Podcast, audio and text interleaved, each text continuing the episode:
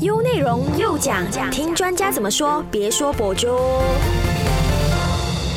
早安，你好，我是中美，欢迎收听唯美观点又讲。大马的 Durex 早前就以十八岁到三十岁的青年为对象，进行了有关性经验方面的一些调查。那从调查中，我们就可以发现到说，青年对于性方面的了解不是说特别深。所以呢，今天我们就有请专家来跟我们谈一谈有关性方面的课题。优内容又讲讲，听专家怎么说，别说博主。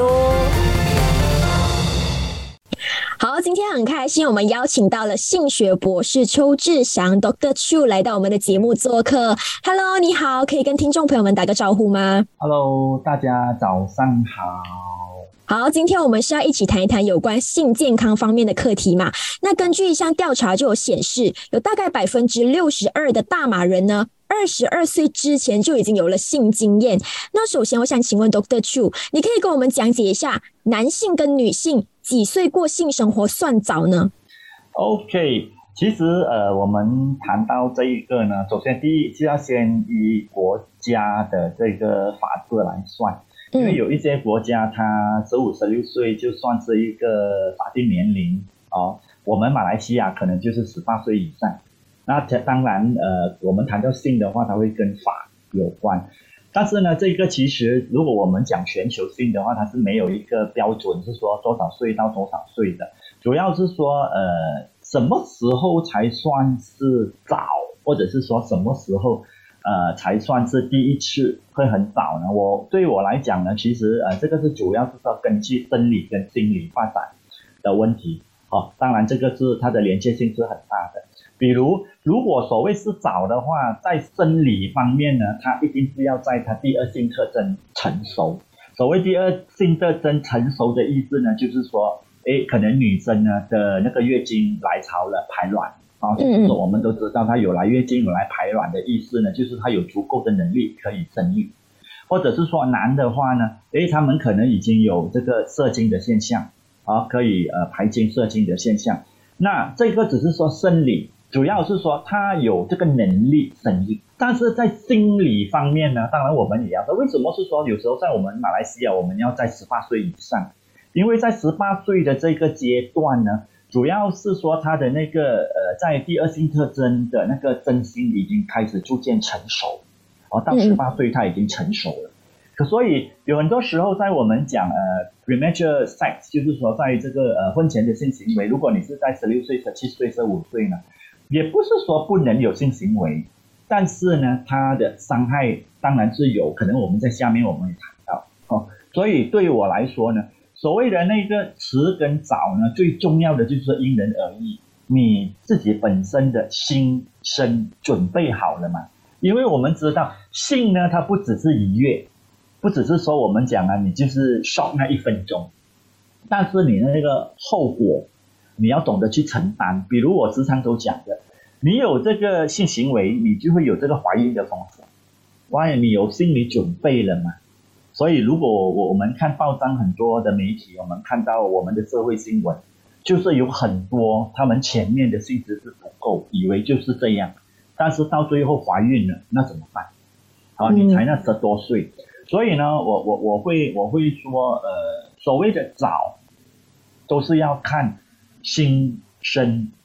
有些的心理发展足够，但是生理发展不能；有些生理发展 OK，心理发展不 OK，所以也不见得是说你你说早十五岁才叫早。哎，有些二十岁、三十岁的人都没有过有性行为，因为他们还没有心理准备，对不对？没有这个心理准备，所以我对我来说，所谓的迟跟早呢，你在身心方面一定要有充足的知识、性的知识、性的准备。那你就步入这个所谓性的活动呢？那个是就是最完美。嗯，那第一次如果太过早的话，对男性跟女性的生理还有心理有什么样的影响呢？OK，所以刚才呃我们有讲过，说所谓太过早，那我们是不是在这边界定呢？就是说他还未成年。嗯，OK，如果是说我们讲所谓太过早是还未成年，就是刚才我们所提的，可能在呃呃 below eighty 十八岁以下。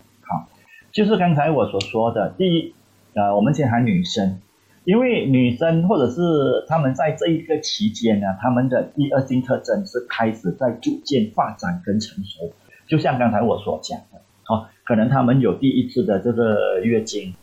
哦，有这个排卵。那呃，在我们的所谓的这个医学上的角度来讲，你有了这个现象的意识呢，就是说你有这个能力啊，去跟呃精子结合，然后怀孕。好，但是呢。在他整个身体的那个成熟度呢，其实他还没有足够完全的成熟，所以往往呢有很多时候他们会有一些所谓的后遗症呢。第一，比如万一啊，我们讲万一你还没有心理准备要怀孕，万一真的怀孕了，那你只有两个 alternative：一，你就要终止怀孕，因为你才十多岁呀，那你怎么办？对不对？嗯。二，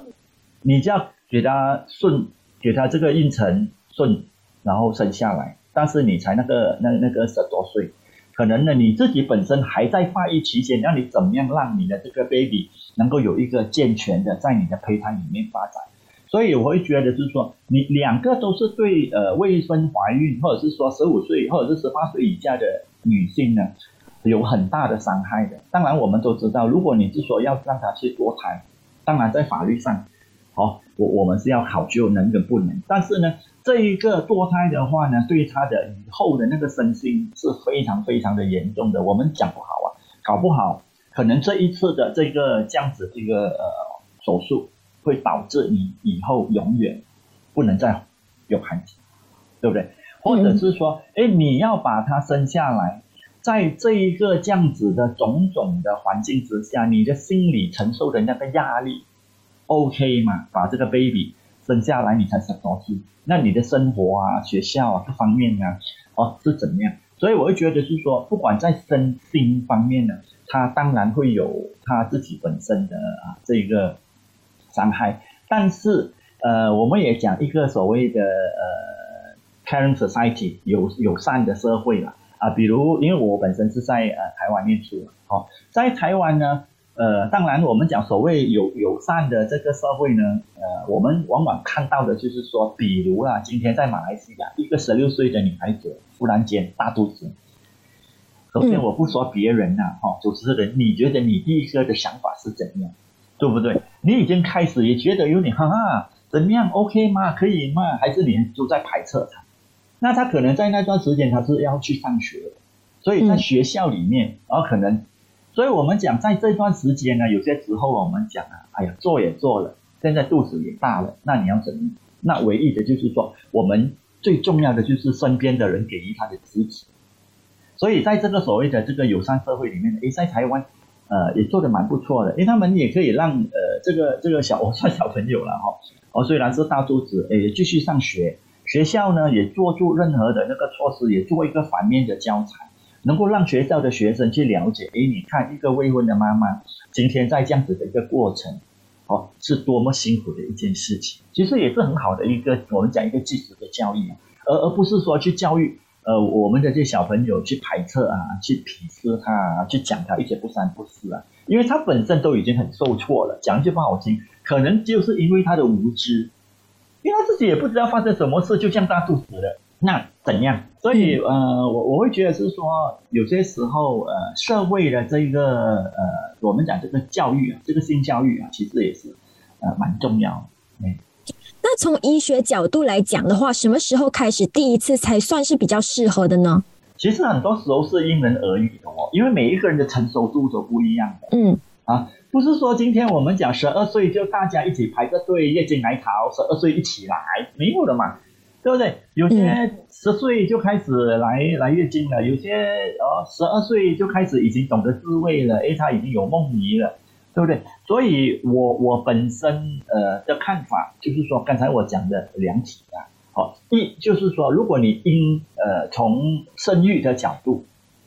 从生育的角度呢，就是说，他有第一次的这个月经排卵，其实就是有这个足够的能力生育，OK。第二个角度呢，就是我们讲了，呃，性行为不是只有呃传播下一代、传播种子，那它还有那个愉悦。好，这个愉悦呢，当然有有根据他自己本身的一些呃生活的历练啊，他的经济状况啊，生活的环境啊，或他自己体内的一些需求啊，他心理的要求啊，啊，就像刚刚我说了，第一个很明显的有月经就是有足够能力，第二呢，那个就是要看哦，他到底你做这个性的行为啊，到底为了什么？如果你是为了不是因为怀孕，我我是要愉悦的话。哎，你本身在这个十多岁的年龄，你有这个足够的能力去理解啊，什么是爱，啊，什么是这个亲密关系，啊，什么样得到在性里面得到愉悦嘛？所以我讲嘛，你你只要是两个可以平衡的话，那你有这个性行为，其实我是觉得是最安全的。哦，没有没有说，呃，在什么年龄之下你要有第一次啊的，什么年龄过后你有第一次算我们讲是呃老处女还是怎么样，那都不是，根据你的身心发展，个人的身心发展啊，去问自己，我有这个能力，或者是说我准备好了吗？进行我人生，然后所谓人生的第一个啊第二个阶段，然后有这个性的生活，嘿。好，在了解过了有关第一次这方面的课题之后呢，下一段回来我们再来谈一谈性生活方面的一些迷思问题。守着 U 内容，U 内容又讲讲，听专家怎么说，别说博主。欢迎回来，唯美观点又讲，我是中美。我们线上有性学博士 Doctor Chu 来跟我们谈一谈性健康方面的课题。好，这一段呢，我们就来谈一谈性方面的一些迷思问题，主要呢也是关系到安全套的一些问题。那 Durex 的报告就有显示说，有大概百分之三十五的青年认为说呢。同时使用两个避孕套比用一个的效果更好。那其实呢，之前有专家就讲过说，没有必要用两个安全套的。那我想请问 Doctor Chu，就是用两个安全套真的比用一个的效果更好吗？还是说根本就没有必要用两个安全套呢？好好的这个问题呢，就是呃，我时常都会说，当我谈到性学的时候呢，呃，我会比较很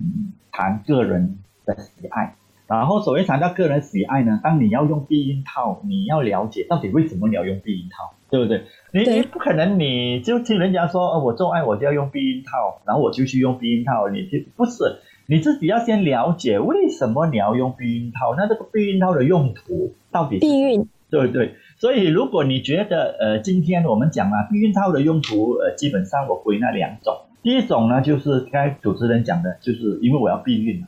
对。我要避孕，所以我戴避孕套，那 OK 啊。所谓在你是做爱的时候，而减轻你对这个呃怀孕的那个风险，你就减轻。第一第二呢，就是呃你戴避孕套是因为你是要愉悦的嘛，要 enjoy 这个性啊的这个 moment，这个愉悦的 moment。因为我们都知道现在的这个避孕套呢，在市场上呢已经是呃很多很多各种各类。哦，都有的啊！你要有味道的，有的你要榴莲味的，有的你要卡布奇诺味的，什么都有的。或者是说，在整个避孕套里面啊的那个设计造型，你要怎样的螺旋的、颗粒的、超薄的，什么都有。那个是属于 enjoyment 愉悦。如果你是因为你要愉悦，那你可以选择你的喜好，或者是说对方的喜好。对方的味道还是怎样？啊，当然谈到生殖的话呢，还有一个功能呢，就是我们避孕套最主要的就是避免这个性病。可能呢，你是要为了保护你自己，或者是保护你心爱的人，然后你戴避孕套呢，可能也是另外一个呢，就是我们讲呃避免这个呃性病的传播。哦，所以。我我我时常都会讲，当你要戴避孕套的时候，首先第一个先问自己，我今天戴这个避孕套干嘛？OK，然后第二个呢，刚才主持人有问到的，呃，戴一个也好，戴两个也好，或者是戴三个也好，其实我会觉得是说，这个都是很个人的心理啊，个人的心理因素呢。有些人会觉得是说我有戴两个，我有 double protection，那我会比较安心。我比较安静，但是有些时候我会问，你知道吗？一个避孕套的那个韧度啊，嗯，啊，它是很，你看你把它放在水啊，你拿来做气球来吹啊，它的那个膨胀都很大，所以你讲你要破的话呢，那一个真的是很难很难很难，除非啊，有时候我会笑了哦。除非是说你在做爱的过程中呢，哇，真的是很激烈，到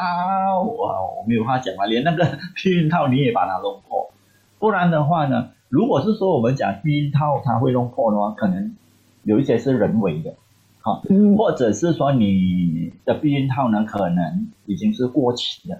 啊，哦，因为它的那个胶质啊，各方面啊，你放太久了，它就比较容易撕裂，是否？不然的话，如果是说一次性的避孕套呢，第一它是不容易破，第二呢，啊，要记得它柔韧度是很硬啊，很很难破的。那你带一个，其实已经有了一个 protection，但是如果你要带两个、带三个，其实那个就是很个人的。啊，很个人的问题。只要你觉得是说我带了两个我会安心，那狗我听。然后你现在我带三个我会安心的话，那狗我听。但是问题是，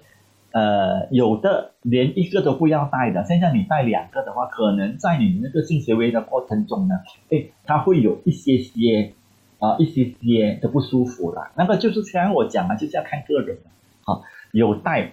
就有安全。但是呢，呃，我我时常都讲的。哎，有些人也会讲，哎，我都有带避孕套了，怎么对方还会怀孕啊？那些就是很很独特的个案，因为因为对我来说呢，呃，什么叫避孕？避免怀孕。意思呢？对了，避免怀孕呢，最好就是不要做爱。嗯，你不做爱，你永远就是不会怀孕。但是。万一你一有这个性行为，我可以告诉你，你还是有怀孕的风险，就是有那个可能性啦。对对，你有这个可能性，有怀孕的风险，可能那个风险是很低，但是呢，对我来说，你还是会。所以呢，不管你是男的戴避孕套也好，或者是说呃女的是避孕员也好，当然最好就是什么结扎最好。如果是说你真的是要一劳永逸。啊啊！对方又不想说，哎，要戴避孕套，然后觉得又好像有一些东西阻隔还是怎么样？那对我来说呢，这个最好的就是呃做结扎，不管是男的结扎或者是女的结扎，因为在我们呃医学里面，我们都知道嘛，怀孕呢就是精子跟卵子的结合，那只要你能够让其中的一方终止，可能卵子不能方生，或者是精子不能方生，那就。不能怀孕啊，那你就不用担心。呃，避孕套呢，首先记得你是因为是要愉悦的，你戴，所以你可以找市面上很多。你是戴是因为你要呃，我们讲不要生子，要避避免生子的，那你戴。或者是说另外一个呢，跟愉悦跟生子都没关系的，因为我们只是要避免那个性病的，就是这样。所以那个目的嘛。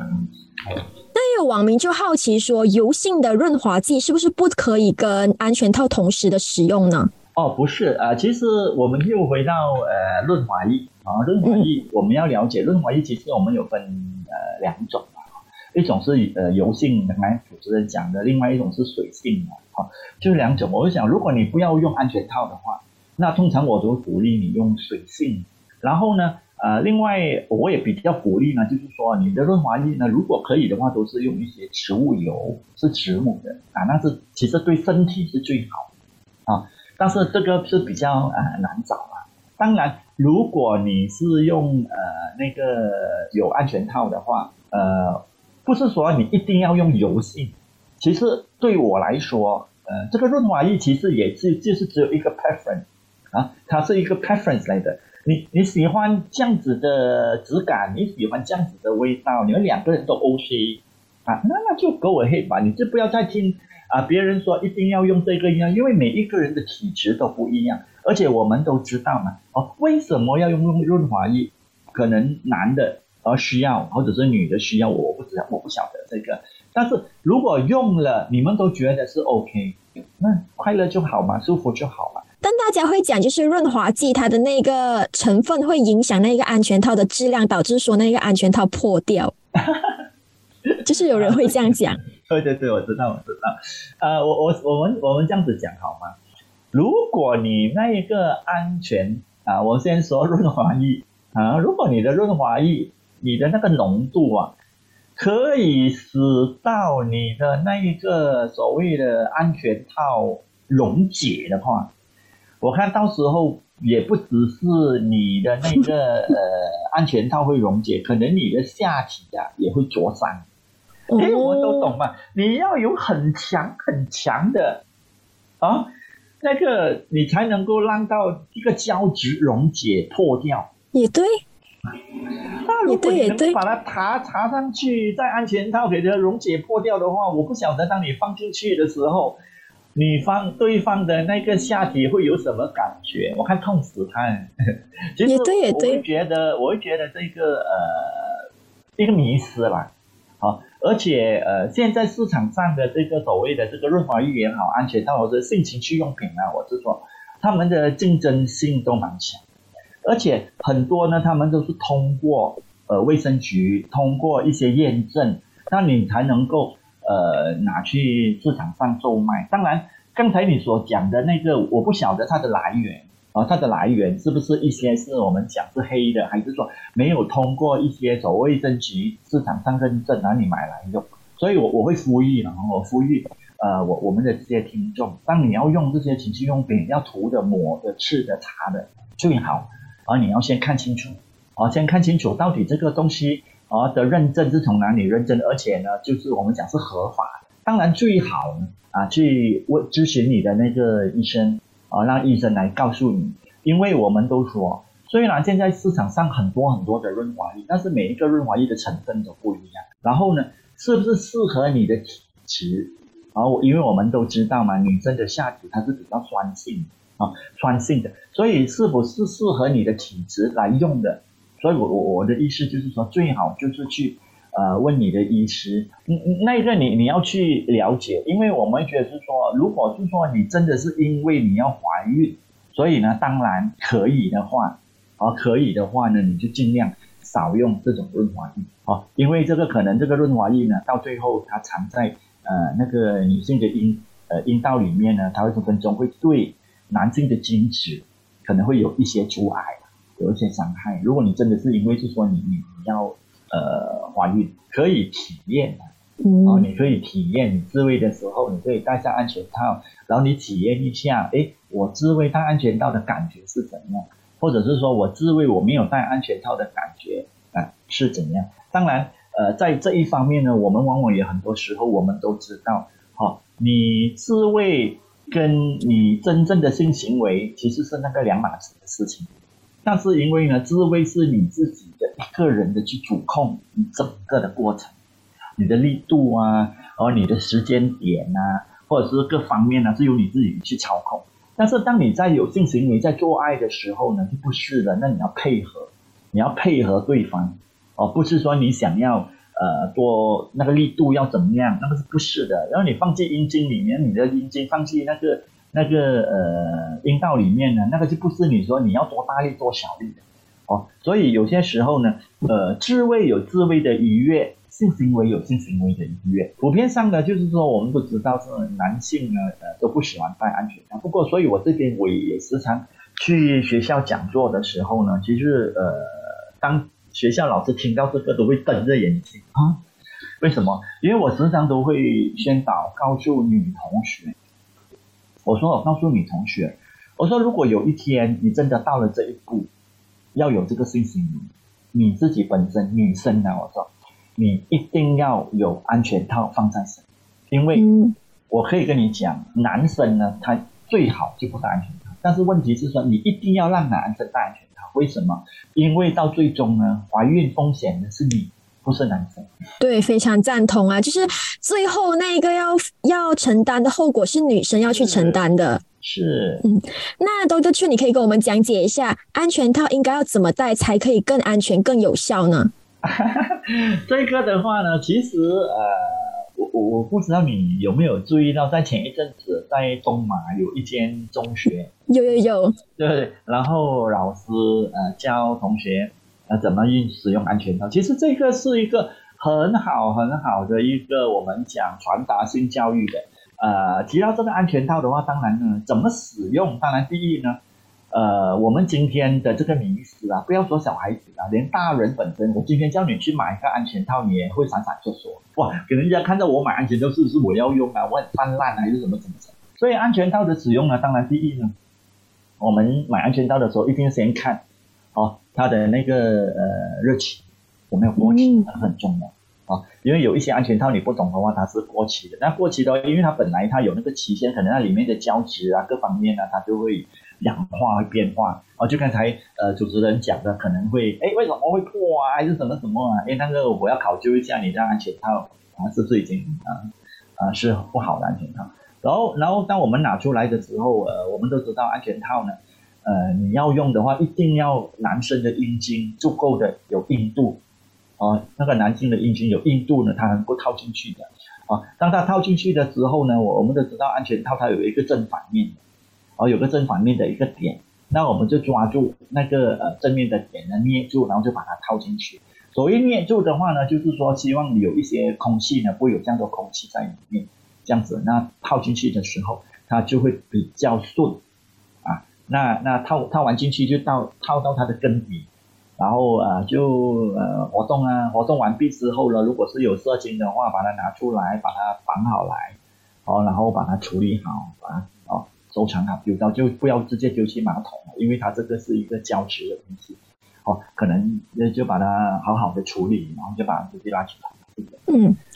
那刚刚我们有提到说带两个嘛，我看到网上有人讲哦，就是带两个的话，它的那个就是两个安全套它之间的摩擦力会增加，然后导致说那个安全套更容易破，是这样子吗？破呢，没有这么容易破。就讲安全套真的是一个都已经很很稳固了，很稳固，它真的是没有这么容易破裂的。那破裂的话，就是刚才我所讲的，除非第一它是人为的。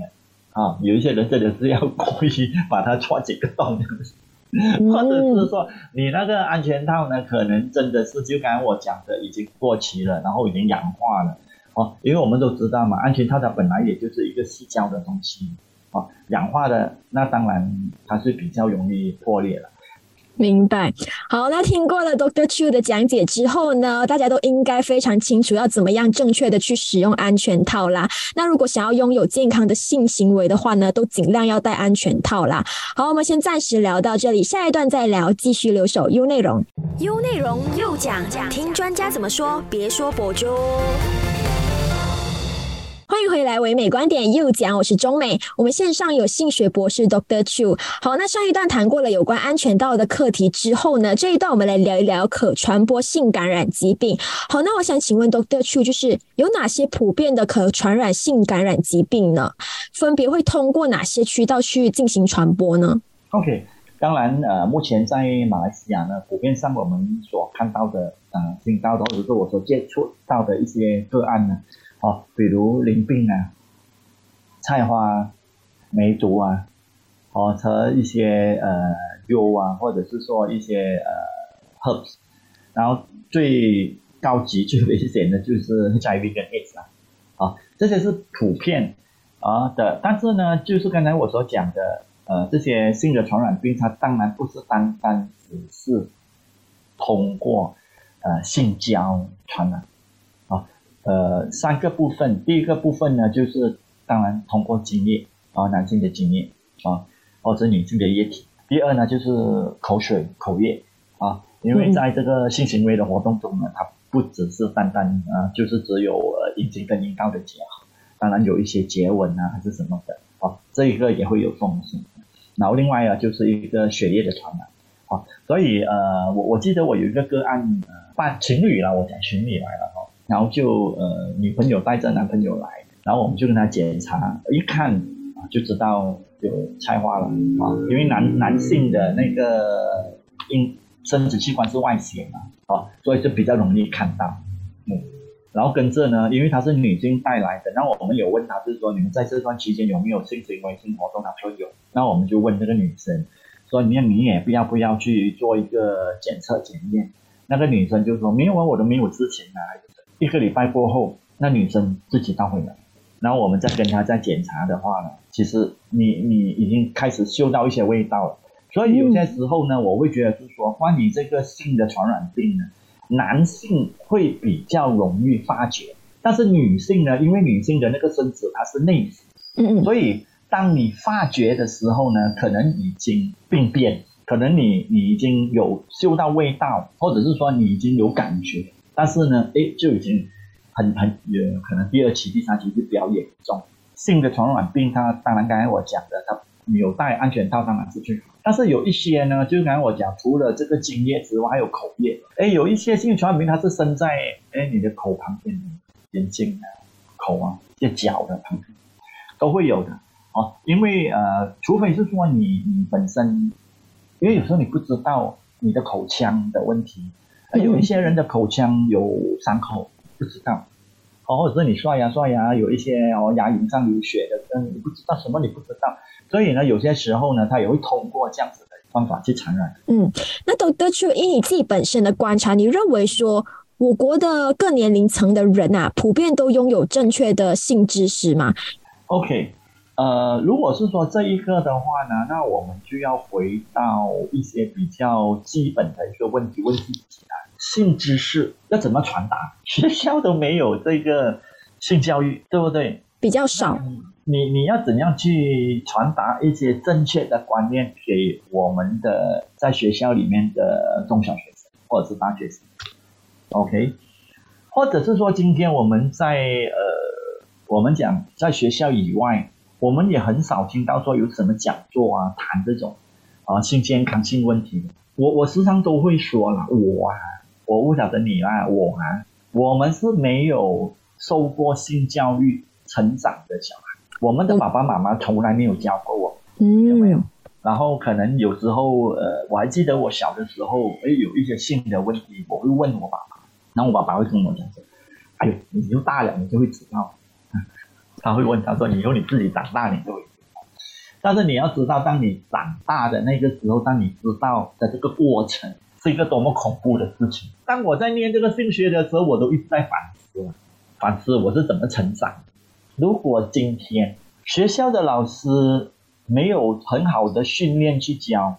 因为学校他一定要通过训练啊。如果教育局里没有很好的一个课程跟系统。”因为你老师本身没有经过一个系统的教育，老师哪敢去教？而且可能今天教的老师都是年轻的老师，他怎么敢跟你讲？这个性教育不管在任何层面，就是刚才我所提的，就是 is a prevention education。性教育其实是预防教育。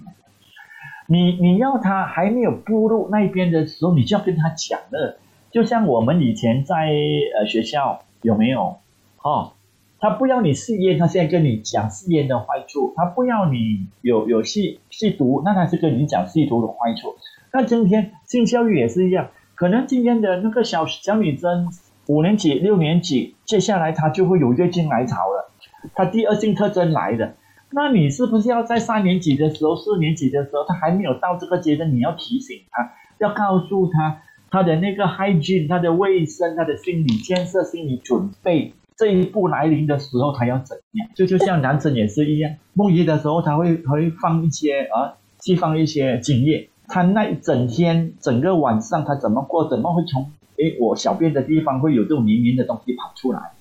嗯，可是我觉得，就是现在的年轻人啊，他们很多都是上网看一些，因为你上网可以很简单的看到一些有关性方性的内容嘛，所以我觉得现在很多年轻人都是通过网上，然后去看到这些性的内容的。这个就是我们呃做老师最担心的事情，嗯，就是呃原本原本不管怎样呢，爸爸妈妈是你孩子的第一个性教育的老师，嗯，我时常都讲的，你责无旁贷你是逃不了的，你不能够跟你孩子说我不知道我不懂，你去问别人，唉，如果你爸爸妈妈都不懂得怎么教的话，你想下，你觉得小孩子他会就是坐在那边等答案吗？不会。尤其是今天我们呢，在这个资讯爆炸、这个 IT 爆炸的时代呢，他会自己找答案。我们最担心的一件事情呢，就是在家里没有教，你觉得去到学校有教吗？也没有。那他要给谁教？就给媒体教啊，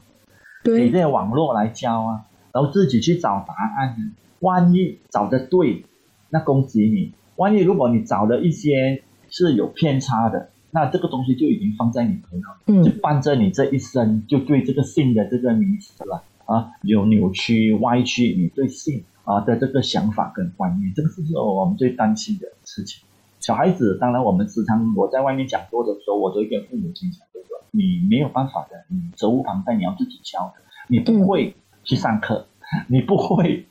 你要自己找答案。你不会，现在在在书局有很多的这个性健康的书，有很多的绘本啊，你跟小朋友一起去研究，而不要让小朋友觉得很无助的，而让自己去找答案，那个是很危险的事情。我蛮赞同老师讲的，就是我可以跟听众朋友们分享，就是我的父母呢，他是从小就有灌输我正确的性教育的，就是从我很小很小几年级的时候，他就有跟我讲了，所以我是从小。就一直到大了，我都明白这样的呃，就是性教育这一方面的，所以我觉得这一方面真的很重要。然后我小时候，我就是我周围的朋友啊，可能他们都不知道，然后问他们的爸爸妈妈，他们爸爸妈妈就讲：“哎，我是垃呃，我是垃圾桶捡来的，我也不能这样生你这样子。”所以我就觉得父母真的是主要的，他会因为父母是你关系最亲的嘛，他真的是主要来灌输你正确的性教育的。是因为这个本来就是父母的责任嗯，不要说把这个再推着去给学校教啊，给谁教？因为呃，我们时常都都我补充一下哦，我时常跟我讲了，就是很多时候呢，我们有一个自欺欺人的一个想法，尤其是我们在去小学，嗯，或者是甚至在中学，而你不要看到你那个小学生穿着那个白衣蓝裤啊，或者是穿着那个白衣青裤啊蓝裙，哇，就很纯洁，哇，小孩还小了，啊，不要跟他谈这东西了，他们很纯洁，我怕。呃，我的博士论文的那个研究的结果呢，我我是研究这个马来西亚跟台湾大学生的那个性知识、性行为跟性态度的，所以在里面有一个小的部分呢，我我我研究出来，我们就是做问卷，问卷出来就说九百二十个学生啊问呃做那个问卷，其实呢，在十八趴，也是很多的，十八趴，他们在小学就已经开始有自慰的习惯。我告诉你，如果是这个的话，爸爸妈妈听到会会，明白？嗯。不要以为你的小孩子才小学，很多在小学生已经开始有自慰的习惯，可能你不知，是吧？然后呢，他们呃在三十九趴里面呢，初中啊，你看十八到三十九，在初中就已经有这个 masturbation 啊自慰的习惯。然后呢，平均呢三十三趴是平均一个礼拜一次。不要以为你的小孩子还穿着那个白衣蓝裤，小小在那边还是怎么样？有一些东西他关在房间里面，他在洗澡里面做的事情，你是完全不知道。哦，二十七趴是平均，一个礼拜是两到三次。然后呢，呃，八十八趴的大学生呢都有这个性的幻想，这个 sex fantasy。三十五趴的大学生已经有性行为啊。而且呢，呃，在我的问卷里面，我有问到一个问题，就是平时他们从哪里获得有关的这个性知识？那你可以看到，六十八趴呢是从 Internet。嗯。为什么会从 Internet？就像刚才我所讲的，问爸爸爸爸也不知道，问妈妈妈妈也不讲，问学校学校也不讲，那我唯一的就是我自己。谷歌很容易就找到。对对对对对。然后呢，四十八趴呢可能是从电影啊、电视里面来，然后四十七趴是从朋友。同才，所以我我我看到这边的时候，我会很揪心啊。我说这些学生不是应不就是我们成年人要教的？怎么可能他们知道的这个性的资讯是从朋友啊、从电视啊、从网络啊，反而在学校的老师得到的资讯才三十二趴。让我在研究下去的时候，我会更加的想到，只有十七趴呢，哎，是家人。给的资讯，反而是最少的。对，但是太恐怖了，这个也打翻了。我时常都跟外面的人讲，就是说，爸爸妈妈，你是他的第一个性教育的老师，你是第一个性教育，其实不是。反而他的兴趣，我想是他的第一个性教育老师是电脑，而是同学。但是问题是说，这些资讯是正确，倒是非常重要。嗯。我觉得就是父母，父母给你的，父母就是为你好嘛。他给你的性教育肯定就是好的性教育来的，所以我觉得父母真的是主要的那个性教育者。是，而且今天我跟你讲哦，不是只有说什么自卑习惯、性行为习惯，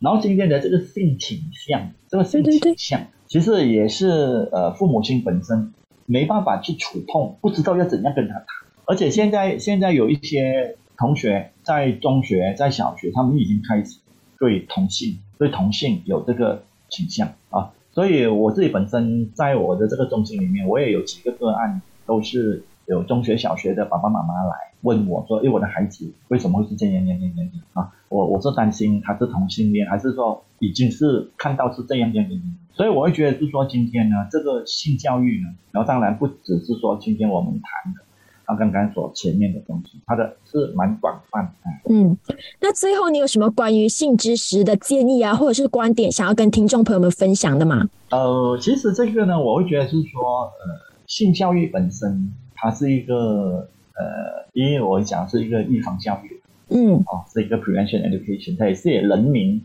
应该要有的一个性知识。但是呢，呃，主要刚才我所讲的，不要赖于呃学校。呃，首先第一，家长本身呢，你一定要先站在前线。就像刚才我所讲的，如果你的孩子你没跟他没办法无所不谈的话，你觉得他以后还有什么东西可以跟你谈？对，所以我我会觉得是说，呃，这个人民的这个性教育啊，当然家长，然后接下来就是学校哦。但是当你讲到学校的时候呢，你要先问问自己，哦，我们的这个学校的性教育完善吗？到底我们学校的性教育教什么东西？我们学校的性教育教的那个老师是有足够的能力去教、训练教这个性健康教育啊？如果不是的话，我时常都会问。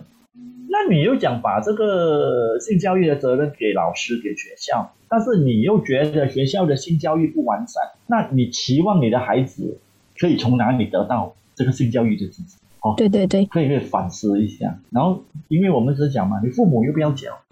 老师又不要教，那么难道你让谁教？然后让媒体教，让电脑来教，对不对？所以，我我我我知道讲的性教育它是一个预防教育，你一定要在孩子还没有步入。那一个阶段之前，你一定要给他有一个身心灵准备，然后告诉他接下来啊啊，你的人生的变化，身体会有什么样的变化？接下来哈，你的这个第二性特征会有怎么的状况？接下来你要谈恋爱哦，你之前要有怎么样的一些所谓的心理建设跟准备？呃，就像我讲的，所谓这个性教育，它是一个预防教育，它是预防什么东西？它是从几时开始？所以，我我们自己本身在呃我们的这个性学所里面呢，我们的性教育呢，它是可以从零岁开始，一直到老年。所以，性教育不是只有给小朋友哈，给小学生啊、中学生，不是的。它可以先从幼儿的性教育，然后小学生啊、幼儿园到小学、中学、大学的性教育，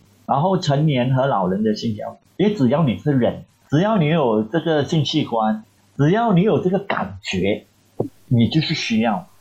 而你就是需要这些所谓呃性的知识，当然，呃所谓这个呃性性教育呢，如果我们讲只是配合学校呢，那就是比较狭义。当然，在这个整个社会里面呢，它还是要配合，